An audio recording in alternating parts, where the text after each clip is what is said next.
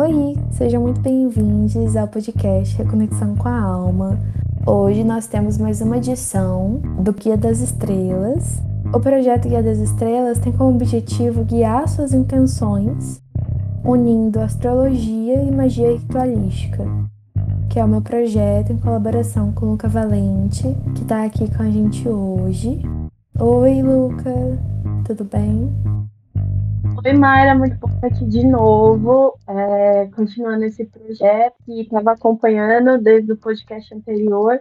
Agora eu estou seguindo meu trabalho, né, com arroba curandeiro andarilho, né, curandeiro.andarilho, e segue lá, né, para quem quiser conhecer mais do meu trabalho, quiser conhecer um pouquinho mais de mim, lá eu estou falando de xamanismo, estou falando de bruxaria, né, casa muito mais com o projeto. Então, para mim, é, faz muito sentido, né? Porque o Guia das Estrelas é isso. A conexão da gente é, entrar nessa ritualística, conectar, né? Quais são os rituais, quais são os deuses, quais são as ervas, junto com os movimentos astrológicos, né? Agora o Guia das Estrelas ficou ainda maior do que ele já era, né? Então, primeiro a gente começou ali, a gente está caminhando para a terceira edição.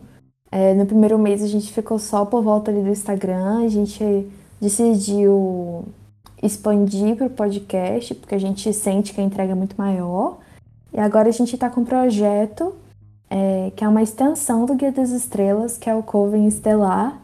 Eu acho que a gente podia falar um pouquinho sobre isso, porque o Coven Estelar é esse lugar que a gente está construindo, esse espaço, principalmente para interação nossa com as pessoas que estão participando do grupo, né? Grandes, grandes magos. Sim, sim. É, então já fica o convite aí, tá? Para todo mundo que tá ouvindo. Então temos essa extensão do Guia das Estrelas, né? Agora.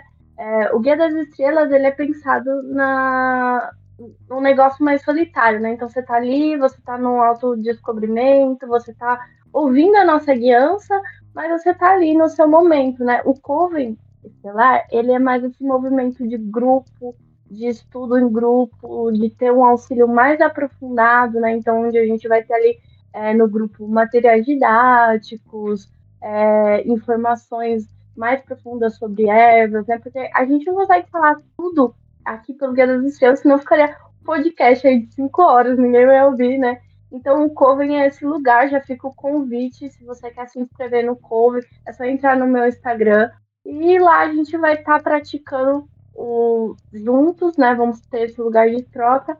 E só confere lá que vai ter mais informações nos nossos Instagrams pessoais. Aproveitando a deixa do Coven, no episódio do Guia das Estrelas de março, a gente falou sobre o Ano Novo Astrológico. E esse mês de março a gente lançou um ritual que foi feito em grupo, foi muito legal, muito especial aconteceu essa semana. A gente pretende, né, ao longo dos meses, sempre fazer um ritual assim coletivo que vai estar tá aberto. É, então, se você quer participar desses rituais coletivos, você pode ficar ligado nas nossas redes sociais que a gente vai estar tá divulgando lá. A nossa intenção é sempre fazer um ritual com base na, na energia principal do mês. Então, por exemplo, o ritual da quarta-feira a gente fez do Ano Novo Astrológico, em comemoração a essa data, né?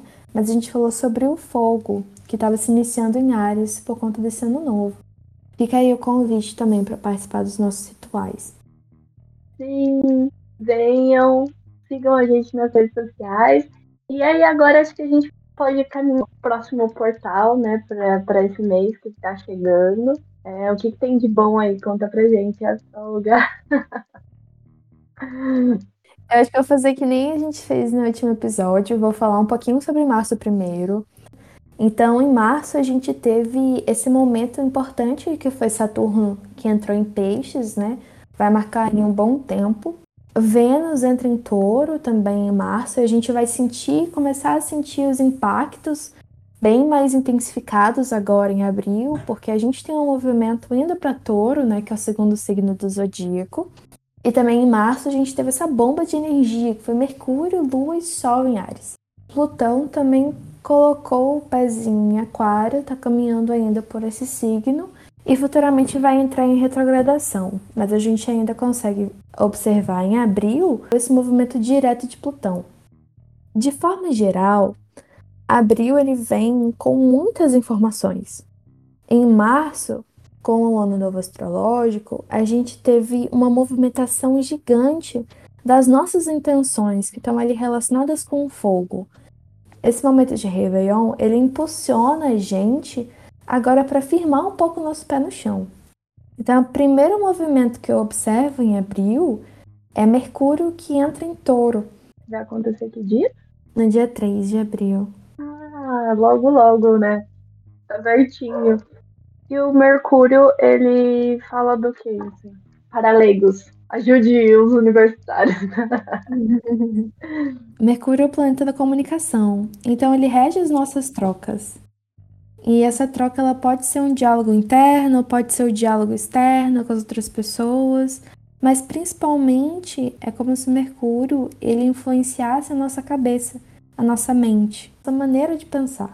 Então, quando Mercúrio está em Ares, a gente vai direcionar as nossas ideias e pensamentos para o assunto que Ares rege, que é esse ímpeto de iniciar. Ele está muito mais preocupado em expandir suas ideias de uma forma até às vezes descontrolada.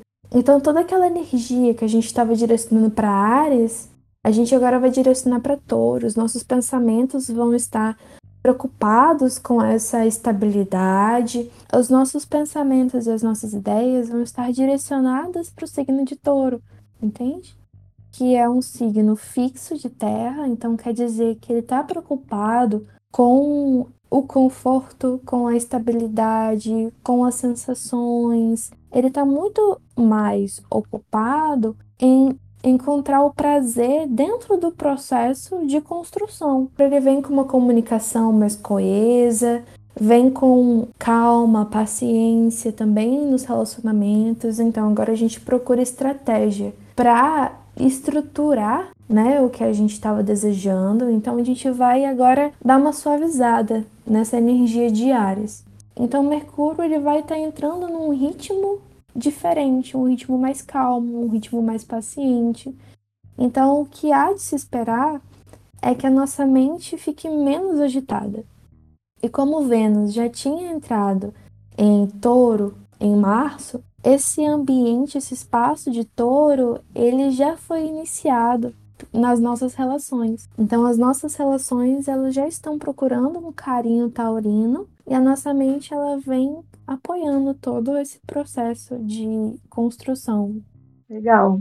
Então, basicamente, o primeiro movimento que a gente tem é o Mercúrio em Touro. Isso.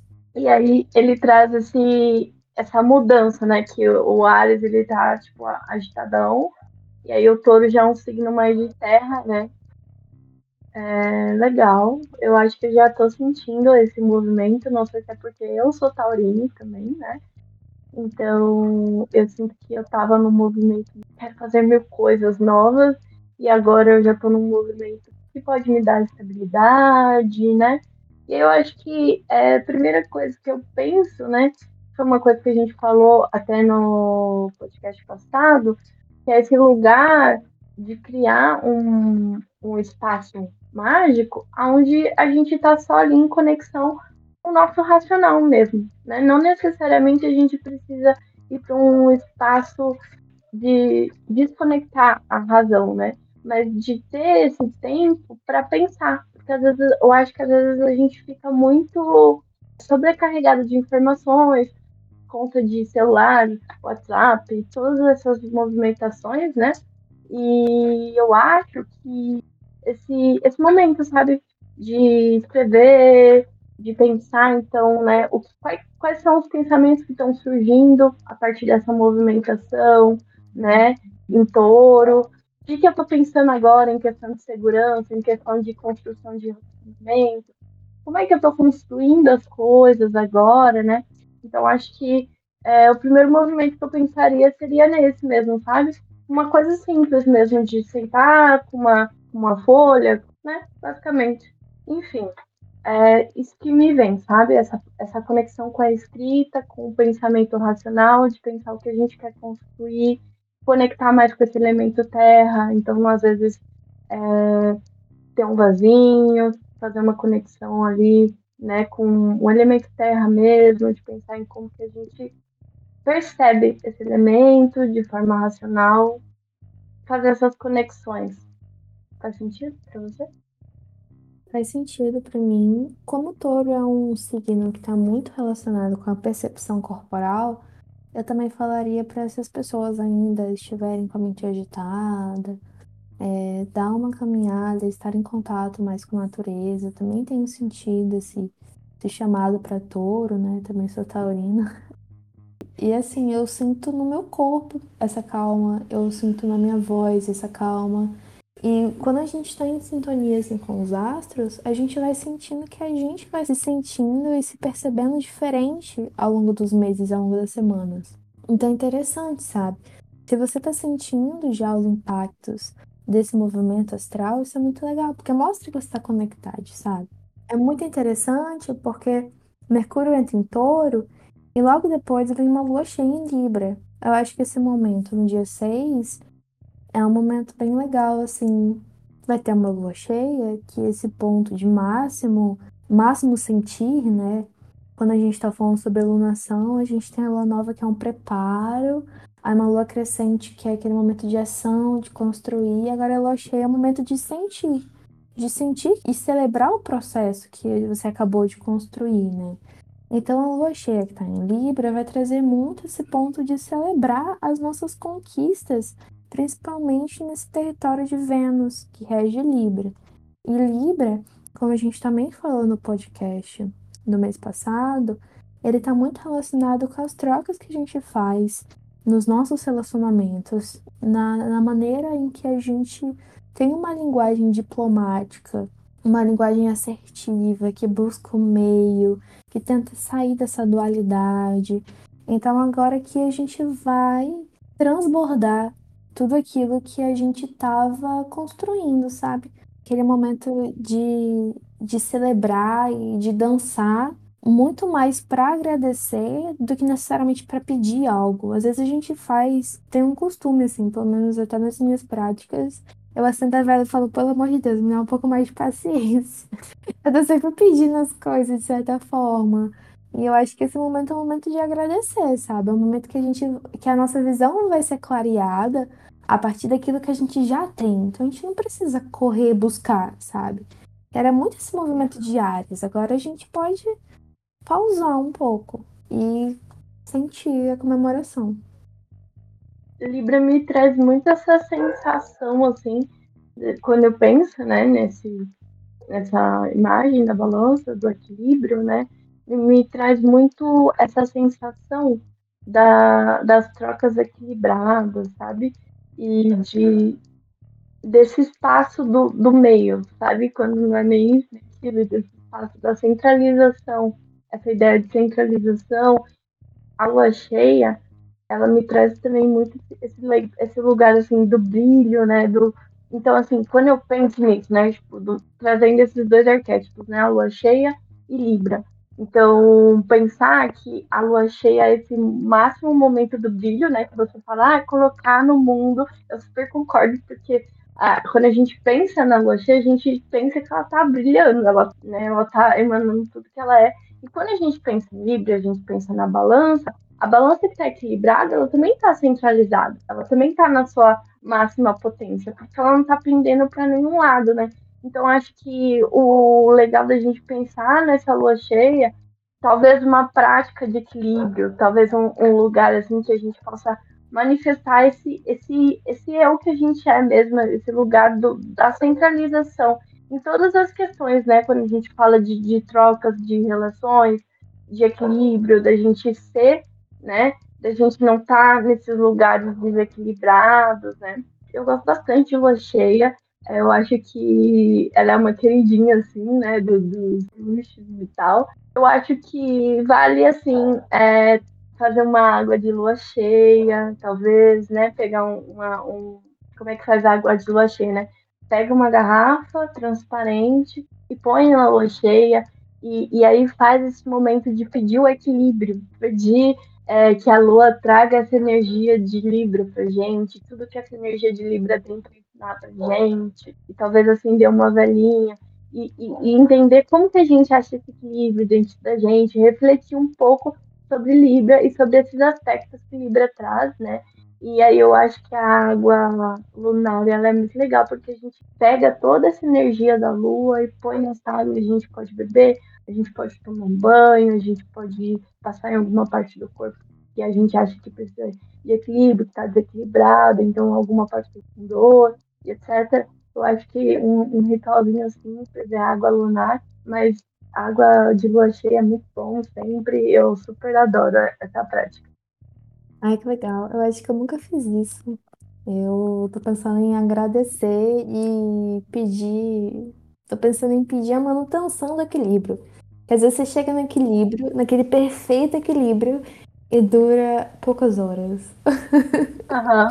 Às vezes, se você tiver sorte, dura um dia. Depois você já tem mais BO pra resolver, né?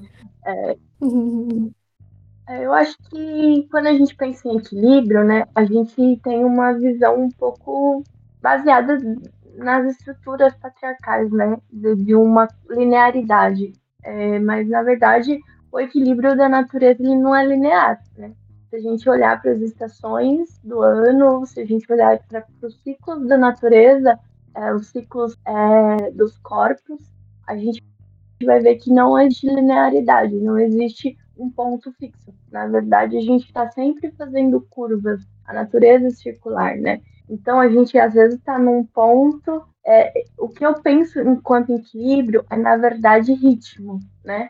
Então, quando a gente está sempre em constante movimento, a gente está em equilíbrio, né? Também respeitando as nossas pausas, né? Mas a vida ela nunca para de girar. Isso para mim que é o equilíbrio, né? Uhum. As, é, se a gente pensar que o ponto fixo é um equilíbrio, talvez né, ficar sempre naquele, naquela, naquele raciocínio, é, não sei. Não sei se é isso que você quis dizer, assim, mas é uma metáfora assim, que me surgiu, assim, que às vezes a gente acha que equilíbrio é uma coisa, e talvez essas linhas sinuosas que vão levando a gente ou um ponto abaixo ou um ponto acima, elas vão. É, elas, na verdade, são equilíbrio, porque a gente está naquela espiral que a gente conversou esses dias no WhatsApp. a gente está naquela espiral, né? Então a gente está andando por pontos e tal. E, e, o equilíbrio é nunca parar, né? Porque quando a gente para, a gente morre, a gente adoece. Né? É, equilíbrio é esse lugar da fluidez, né? Que é essa palavra. Fluidez, isso. É. Eu acho que é a fluidez é a palavra. E a balança, né? É. A fluidez da balança também, né? Porque se você dá um ponto em um lado, com certeza ele vai ter que, que, que reagir na mesma força, né? Esse é o ponto da, da balança, né?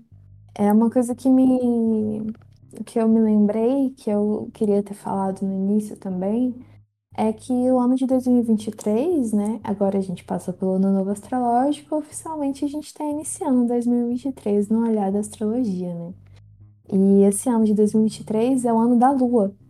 Então a gente está focado esse ano em fazer essa limpeza emocional. Como que funciona a limpeza emocional? É lidar com esse equilíbrio, é se manter fluido, né? Permitir a reação emocional para não deixar esse coração ficar bloqueado, né? Porque o momento de equilíbrio que se você para, na verdade não é equilíbrio, é doença, né? E a doença é esse bloqueio do coração que não está fluindo. Se a nossa vida a gente está construindo as coisas por amor, a gente está tentando amar tudo à nossa volta, esse amor ele tem que fluir. E principalmente a gente tem que amar as nossas peculiaridades, né? E todos os nossos sentires, assim. Não sei se essa palavra é assim. Mas é sobre isso. Eu acho, eu acho que é exatamente, né? A fluidez é a palavra, porque quando a gente trava, a gente para de fluir, né? Então, talvez seja por aí. E a gente está falando aqui de signos que normalmente eles não são tão rígidos, né? Então, Libra é um signo de ar, Touro, apesar de ser um signo de terra, a rigidez, no meu ponto de vista, no signo de terra vem muito mais de Virgem de Capricórnio, sabe? Quando a gente fala que Touro é preguiçoso, Não é bem assim, é porque ele, ele, ele tá na inércia. E a inércia é a resposta de um objeto pela força que você deu a ele. Então, por exemplo, se você dá um toquezinho no taurine, ele vai continuar andando até que alguma coisa pare ele. Então, quanto mais a gente exerce esse, essa limpeza, mais rápido a gente vai ficando, porque mais a gente consegue dar conta desses obstáculos, né? Porque se a gente para para pensar que todos os nossos obstáculos, eles são, eles podem ser ultrapassados, a gente sai um pouco desse ponto de, de vítima. Nossa, por que, que essa parede está aqui na minha frente agora? A gente vai encontrando uma teimosia e uma obstinação taurina de quebrar todas as paredes que vem pela frente. E, e é assim que se forma um ritmo taurino, né? E se a gente para para pensar que a gente tem touro, todos nós no mundo temos touro no mapa, digamos assim. É, essa é uma característica humana, né? que está sendo foco no mês de, de abril. Abril, o sol entra em touro também, né? É, entre touro, dia 20. É, aniversários! Tá chegando! E aí, depois dessa lua cheia, o que, que a gente tem? Depois da lua cheia em Libra, no dia 11 de abril, a gente tem Vênus em Gêmeos. Você viu que a gente só tá falando de temas venusianos até agora, né? Touro, Libra, e agora Vênus. A Vênus ela tinha entrado em touro em março, começando a atrair as oportunidades para esse signo, começando a atrair a nossa atenção. E agora que a gente está fazendo esse movimento quase que físico para touro, né? Vênus entra em Gêmeos e começa a preparar o próximo terreno. Então, Vênus ela sempre vai estar um pouquinho assim na frente, sabe, dos outros planetas. Porque, como a gente está falando de uma dança astrológica, é, existe também o ritmo dos planetas, né? Que vão acontecendo ao longo dos meses. E quando falamos em Gêmeos, a gente fala sobre um signo curioso, é um signo regido por Mercúrio. Gêmeos é um signo mutável de ar, então ele está sempre querendo fazer o maior número de trocas possíveis. Quando eu penso nos signos mutáveis, eu penso que o fim também é o início né? Porque tem os signos cardinais, fixos e mutáveis. E sem gêmeos, a gente não consegue iniciar em Libra, que é um signo cardinal. Se a gente não tem curiosidade, como que a gente vai querer trocar algo com alguém? Se a gente não sabe que a gente tem algo para ganhar com aquilo, né? O início da troca, ela tá baseada numa intenção. E essa intenção eu sinto que ela vem muito dos signos mutáveis, que no caso aqui é Gêmeos. Então, esse é o momento da gente procurar ser curioso em relação aos nossos próprios questionamentos. Porque quando a gente pensa no obstáculo e voltando a falar sobre fluidez, o que a nossa mente faz é direcionar a nossa estratégia, não é? Para encontrar o que a gente vai fazer para ultrapassar aquele desafio. Então, com a curiosidade de Gêmeos, eu sinto que a gente tem muito mais poder criativo para conseguir encontrar essas estratégias. Então aqui, Vênus em Gêmeos é muito legal porque vem trazendo essa potência de criatividade mental. Faz sentido para você? É, eu acho que o que eu queria saber é tipo assim, quando a gente fala de Vênus, né, a gente que é leigo, às vezes a gente fala, ah, Vênus é os relacionamentos, assim. É, você acha que quando a gente pensa em Vênus, em Gêmeos, assim, quais as, a, realmente as áreas que a gente está falando, assim? A gente está falando só dessas relações, a gente está falando de sentimento. Eu acho que talvez eu fico com essa dúvida, assim, sobre Vênus.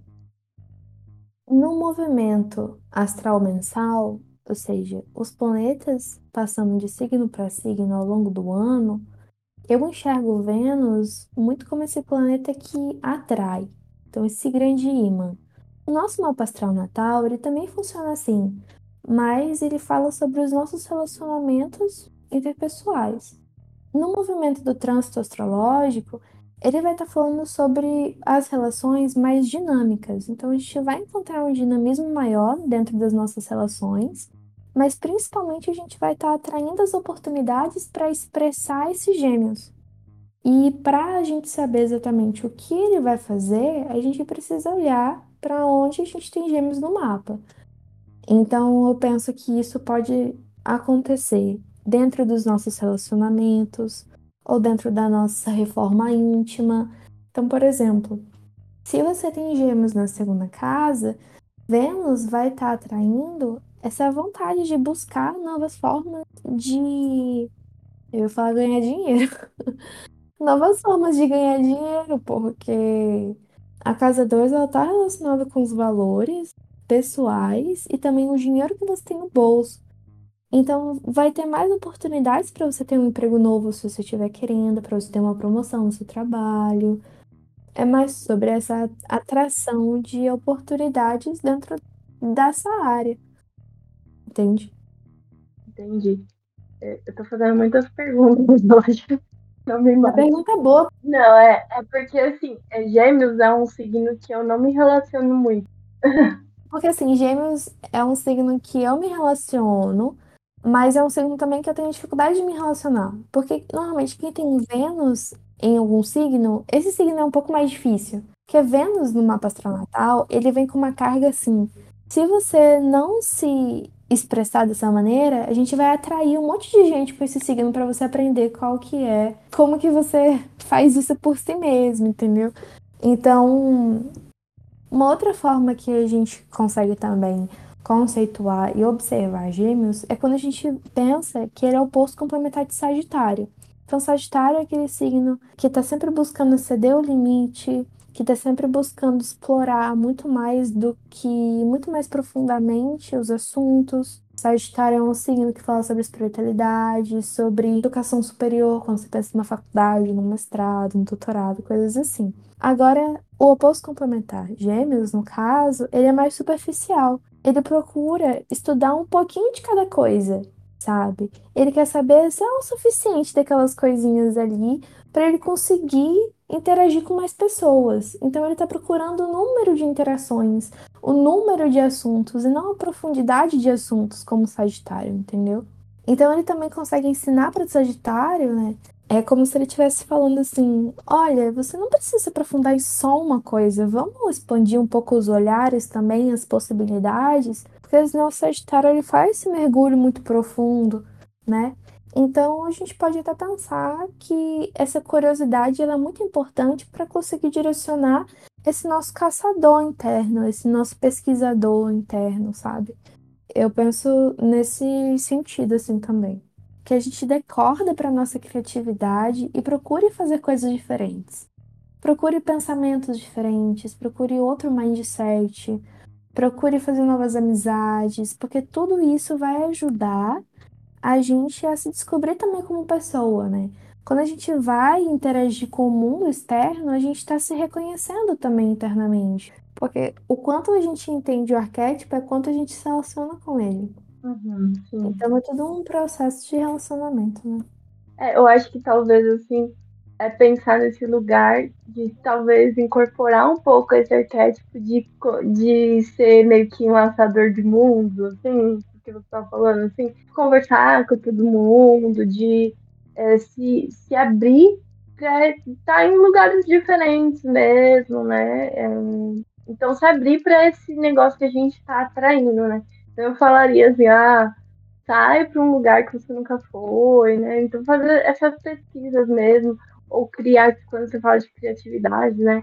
É, sei lá, um, experimentar uma forma de arte que você acha legal, joga uma tinta lá no papel, é, faz uma coisa muito louca, faz um bordado, faz uma coisa que você acha legal, vê um tutorial na internet.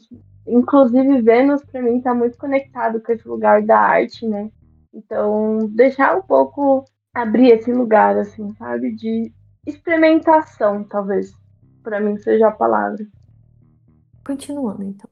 A gente vai seguindo para o dia 13 de abril, com a minguante em Capricórnio, ela vem com o contraponto, né, da lua crescente em câncer, que a gente teve agora no final de março.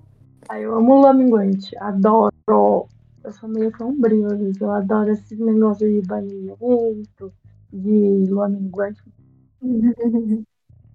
para falar sobre a lua minguante Capricórnio, eu acho que eu vou dar alguns passinhos para trás para falar sobre a lunação. Dentro dessa última lunação, a lua nova em Ares, que aconteceu em março, ela surgiu nesse ímpeto de iniciar e ela foi crescendo em câncer, que é um signo muito sensível, que às vezes ele não tem a força racional ainda do oposto complementar, que é Capricórnio, para falar: olha, é, você não precisa olhar com tanto peso para o seu erro, para a sua frustração.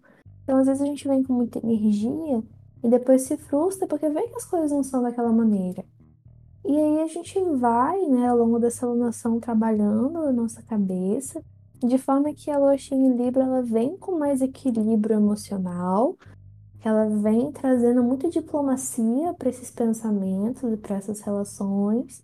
E aí na lua minguante em Capricórnio, a gente tem esse, essa integração e essa dissolução também, né? A gente tem a integração dessa nossa sabedoria saturnina de falar, olha, você precisa reconhecer que existem limites.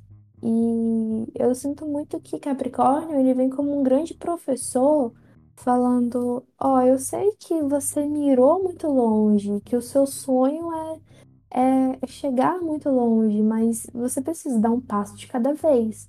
Então ele, ele traz esse limite para essa energia que foi iniciada em Ares. A gente com um ímpeto muito grande de iniciar, de ser aprendiz, eu quero aprender tudo, eu sei que eu sou capaz. E aí a gente vai colhendo frustrações, amadurece essas frustrações e a gente integra essa sabedoria dentro da gente.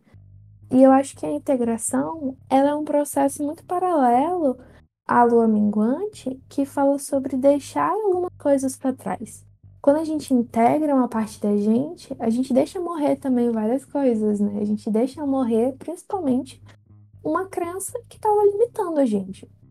Então, eu acho que a lua minguante ela vem nesse, nesse espaço, sabe? De não se limitar mais. Porque às vezes a gente pensa que colocar limite é se limitar. Mas colocar limite é muito precioso para a gente saber o que a gente deve esperar da gente. E assim a gente vai crescendo de forma saudável, né? Faz sentido para você? Sim. Para mim, é, como eu disse, né, eu gosto muito desse processo da lua minguante. E Capricórnio é um signo que me rodeia um pouco. E aí eu penso muito isso, assim, sabe? Desse processo mesmo de desapegar de processos de coisas que a gente acredita, né? Que a gente não precisa, né? É, levar com tanta, né? Acho que às vezes os signos de terra me trazem um pouco desse lugar do fixo, né? Do tipo, se agarrar muito às coisas, precisa ser desse jeito e tal. Quando a gente está falando de um processo de amadurecimento vem lá de Ares, né? é, a gente está falando do signo mais imaturo, né? Basicamente, né?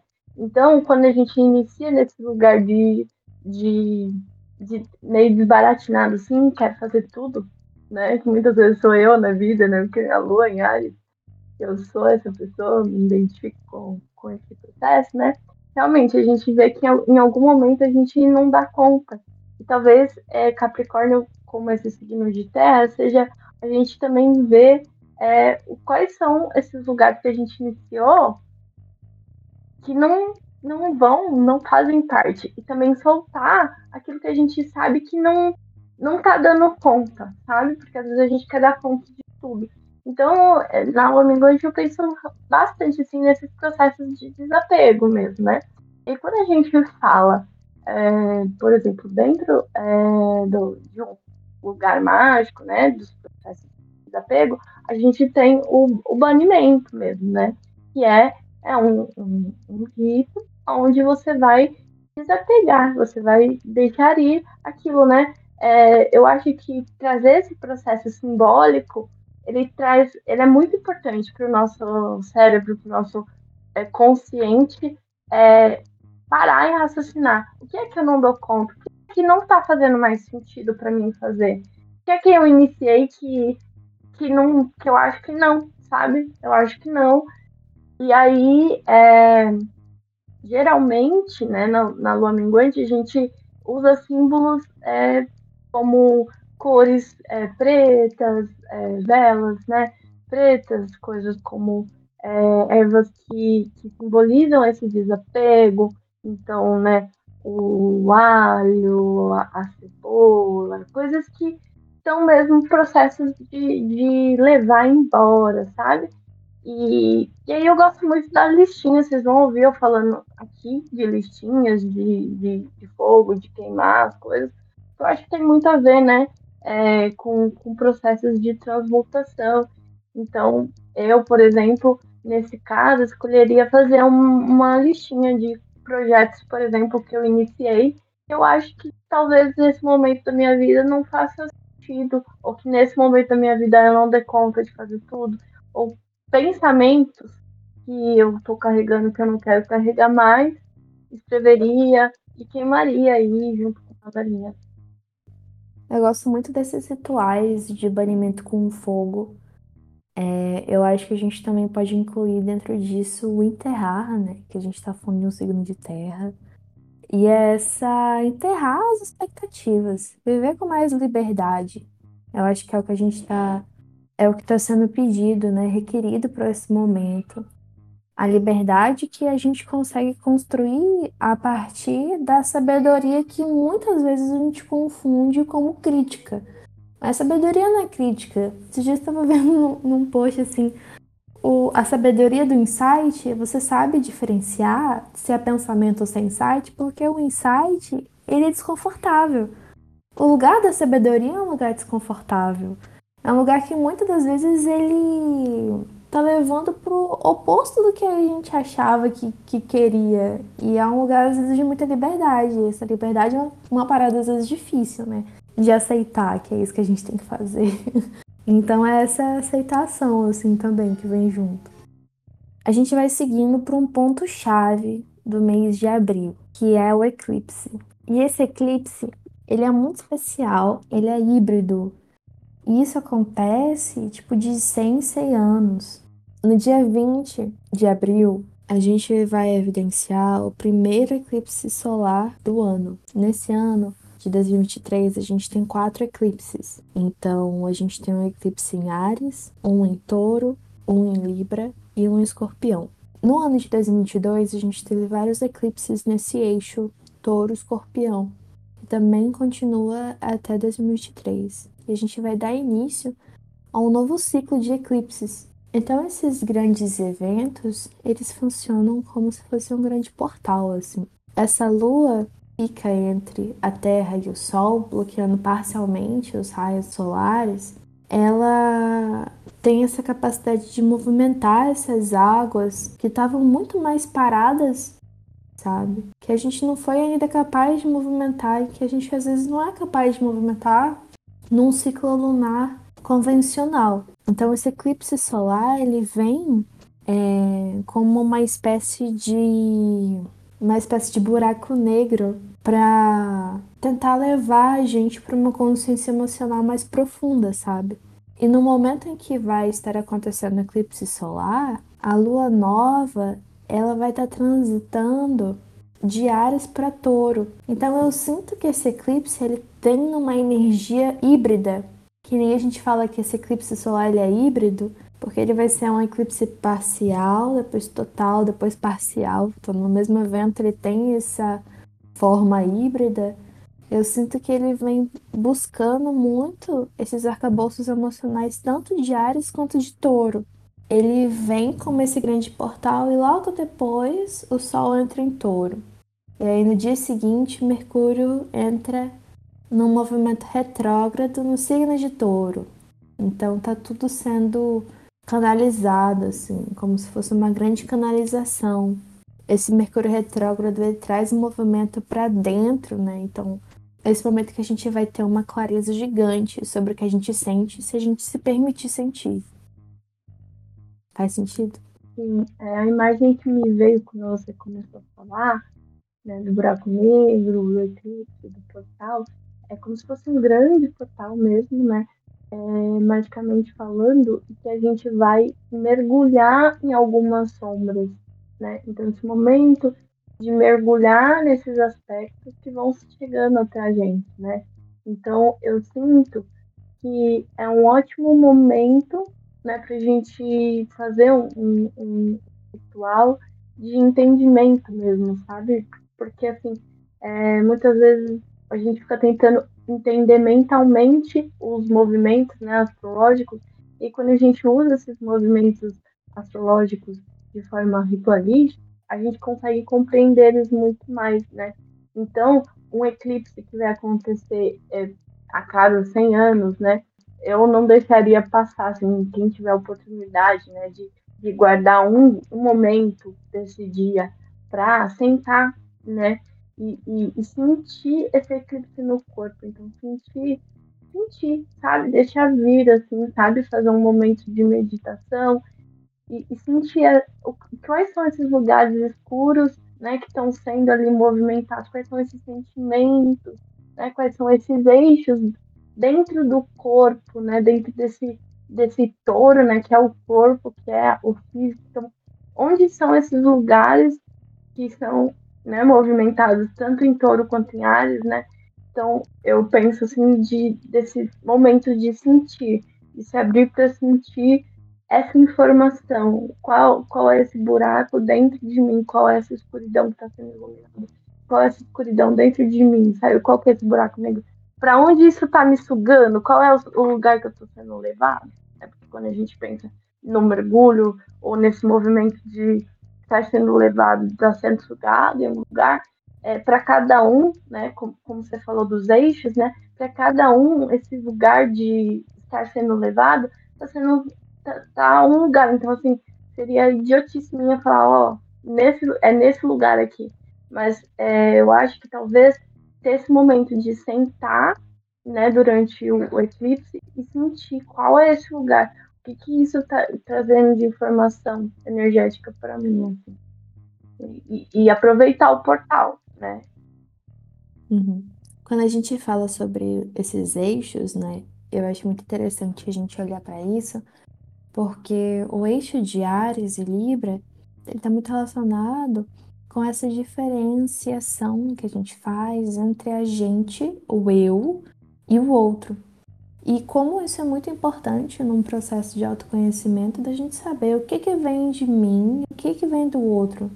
Quais são as crenças que eu tô absorvendo, que eu tô projetando, que, que eu preciso limpar nesse espelho que eu vejo no outro, que na verdade fala sobre mim, ou vice-versa, né?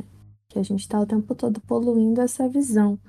E o eixo de touro escorpião ele está relacionado com a estabilidade que vem a partir dessa fluidez emocional. Touro ele vem com essa estabilidade do ritmo, que só é possível se a gente encontra a liberdade emocional que vem de escorpião, que era o que a gente estava falando antes, né? Uhum. Quando você fala todos esses símbolos para mim, né? Tipo eixo, escorpião, espelho, né? Que me vem muito é um espelho de obsidiana, assim nesse momento dessa escuridão onde a gente vê a gente mesmo, né? Então, eu acho que nesse momento do eclipse, quem tiver uma obsidiana, assim, para entender, né? Porque é, esse aspecto da escuridão que, que nos, nos mostra, né? Uma coisa ali que é necessária, um, ver a si mesmo. Eu sinto que a obsidiana é uma pedra negra, né, quando a gente está falando de braço negro, e tal, que traz muito esse aspecto do eu mais profundo, sabe? De coisas inconscientes de vir à tona, sabe? Então, é...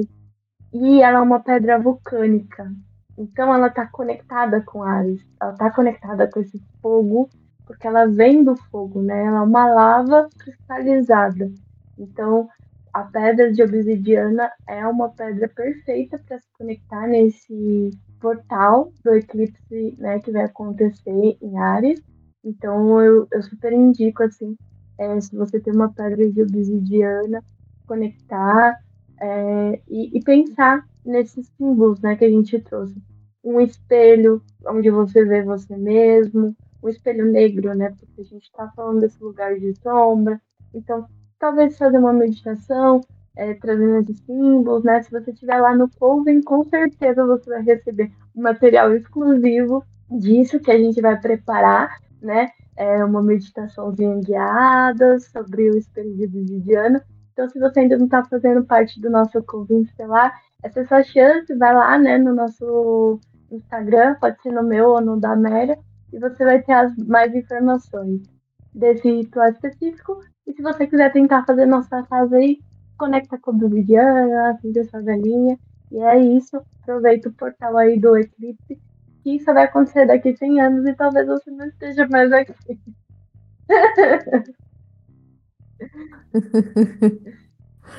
Ai, não sei. É, eu, eu penso muito assim que a gente tem se programado para fazer um ritual coletivo também, né? Todos os meses. E a força que foi o ritual de Hecate, eu fico imaginando qual é que vai ser a força desse ritual, né? Porque a gente trabalhou tanta energia que da chama e do fogo, e Hecate já tá tão viva assim dentro de nós, né? Que eu fico pensando que é, quais são esses outros deuses que também estão relacionados com essas faces de Hecate e, dos, e do fogo, né? E de quantas, quantas linhagens que a gente que a gente pode visitar, né? Tem Sekhmet, tem, tem Kali, tem, tem muitas deusas ainda, né? Que estão relacionadas com isso. Nossa, eu ia falar Sekhmet. Eu acho que, eu acho que já aconteceu um alinhamento, eu ia falar Sekhmet. Eu acho que Sekhmet é uma deusa legal, né? Quando a gente fala de fogo, de ares, assim. Ela também está conectada com o felino, né? Ali. É uma leoa, né? Um, um ser com cabeça de leão ali. E ela tá falando muito da raiva, do, da vingança, sabe? Tá falando ali de, de coisas ali do fogo que são essa abre aspas, né? Eu, ia fazer aspas só com a mão, mas ninguém tá me vendo. Abre aspas, essa parte escura da, da deusa, né? E acho que a gente pode conectar muito, assim, com, com, com vários, né? Mas é, eu acho que Sekhmet, assim, nesse lugar também do, do fogo, me conecta bastante, assim. E, assim, completamente coincidência, porque eu nem tinha falado isso ainda, provavelmente. É que depois disso a gente vai ter uma lua crescente em leão. Hum. Então, assim, totalmente sincrônico, porque primeiro a gente tem que, que chegar ali naquele fundo do poço, cair no poço, né? A gente entra nesse buraco negro, a gente se procura e quando a gente sai desse lugar escuro, a gente sai porque a gente conseguiu manter a nossa tocha, acender a nossa tocha. Então o leão, ele vem nessa força de como que como que eu coloco em palavras, né? Tipo, é aquela sensação de conseguir se reerguer, sabe? E e ter uma estima por você. Então, no dia 27 de abril, na lua crescente em Leão, a gente vai poder manusear, sabe? Quem a gente é realmente, quais são as nossas qualidades, quais são os nossos pontos fortes, mas o que a gente também precisa trabalhar, né, com esse pensamento também humilde de que a gente ainda tem muita coisa para ver e tem coisa que vai chegar e chegar e chegar e movimentos emocionais que, que a gente precisa nutrir e nutrir com a força de lembrar que quando a gente nutre esses sentimentos e essas movimentações emocionais, quando a gente permite esse reencontro, a gente também está trazendo mais essencial de cada um de nós, né? A gente está trazendo esse coração de volta, que é o coração que está vivo e pulsante no, no signo de Leão, né? Então a gente a gente vem recuperando muito do nosso valor, né? Nessa lua crescente em Leão. Ela Sekhmet, é, que ela traz, né? Essa figura que é o leão, que ela traz também esse fogo ela traz esse lugar do, do ar, da sombra, do negócio que a gente estava falando ali, do desconforto, do eclipse. Agora, sobre a lua crescente em leão, não sei ainda se, se a gente continua relacionando essa mesma figura, porque aí eu, já me, me vem uma coisa muito de. É, desse lugar do do olhar para si e se enxergar, né?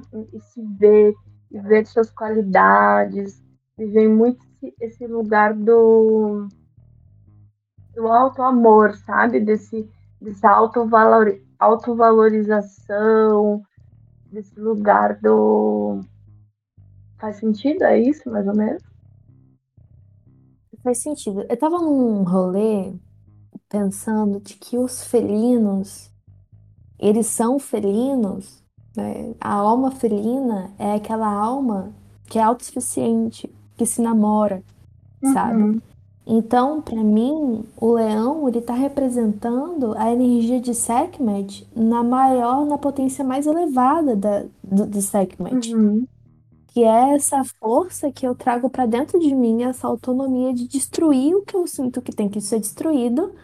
Não tô fazendo isso por raiva mais. Eu tô fazendo isso porque é o meu sentir mais elevado, sabe?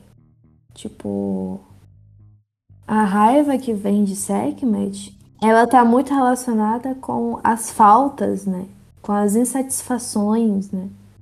Então, a, a destruição de Sekhmet é a destruição daquilo que, que, que, te limita no. Por que, que eu não tô sentindo abundância dentro de mim?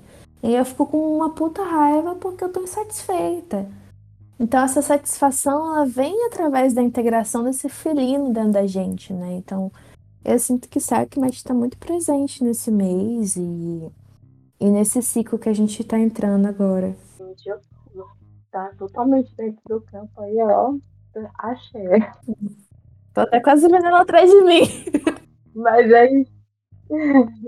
Tudo que você falou dessa sensação, TechMet, faz muito sentido, né? Quando você fala, não tava fazendo sentido antes, mas eu peguei o insight aqui e tudo que você fala de TechMet faz muito sentido, porque é, é realmente essa destruição de tudo aquilo que não tá fazendo bem para mim. Então, nesse lugar de eu sou a prioridade da minha vida, eu sou autossuficiente, que é um, um negócio do leão, né? Então, realmente, a gente começar a entrar nessa energia de, de destruir, é, de, dessa dosagem do fogo, né? De usar o fogo para destruir tudo aquilo que a gente não, não quer mais e de acender tudo aquilo que precisa ser aceso, né? De, de, de iluminar essas partes que precisam ser vistas, de empoderamento. Né? Então, esse lugar de empoderamento está muito conectado o fogo para mim, né? Eu acho que é um sentir, às vezes. A gente estudou muito Hecate, né, esse mês. Então a gente está uhum. falando sobre as três faces, como a gente acende, como a gente mantém, como a gente distribui. Mas a gente não, não, não falou ainda sobre as tochas que a gente pode apagar.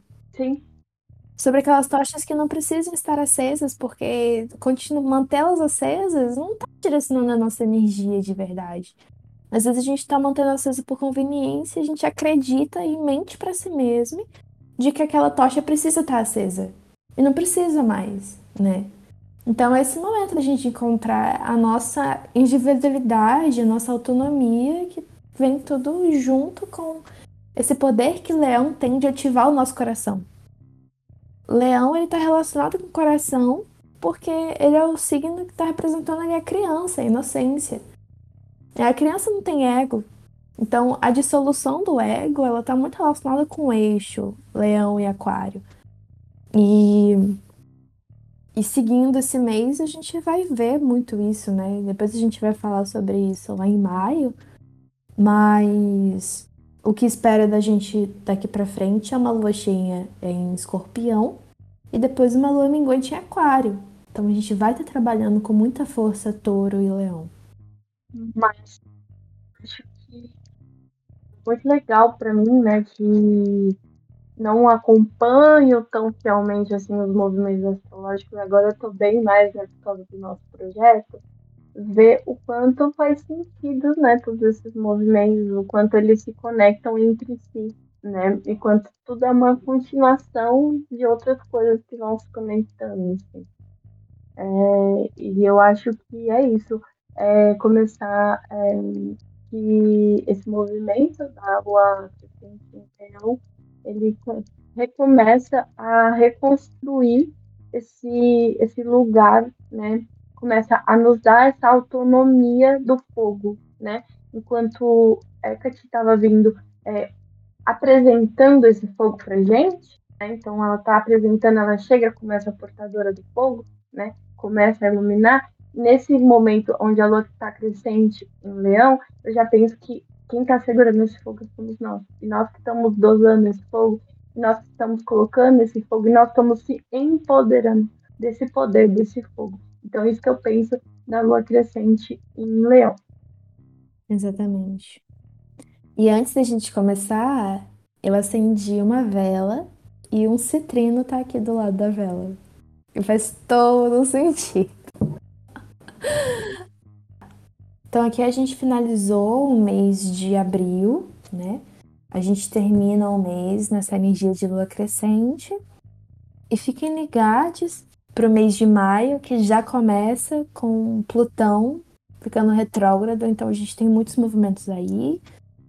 Se você gostou do que a gente está falando, compartilha para mais gente conhecer nosso trabalho, se beneficiar do nosso trabalho. É, vai seguir a gente nas redes sociais, a gente está estendendo esse projeto para o Coven Estelar. Obrigada, Valente, por gravar comigo mais uma edição do das Estrelas. Eu amo essa parceria, eu me divirto muito. É, gratidão, Mara, por tudo. Acho que a gente está encontrando o nosso caminho. É, eu queria também falar para a galera que está ouvindo, se quiser deixar alguma sugestão referente ao podcast, a gente está super aberto também é, quais são as dúvidas, quais são as sugestões de vocês, para que a gente possa melhorar também o nosso trabalho, que é um bebezinho que está aí começando a engatinhar, né? E aos poucos a gente vai aí é, fluindo, né? Muito obrigada e até a próxima!